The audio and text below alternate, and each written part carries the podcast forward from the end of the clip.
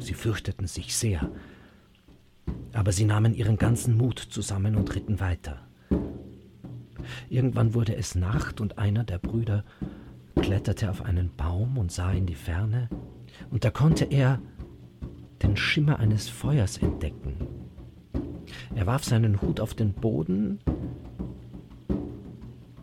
in die Richtung, wo das Feuer war, und kletterte herunter.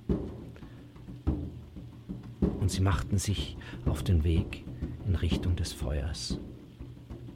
Und bald wurde das Getöse über ihren Köpfen noch lauter, noch heftiger. Bäume krachten und splitterten über ihnen. Es war furchtbar.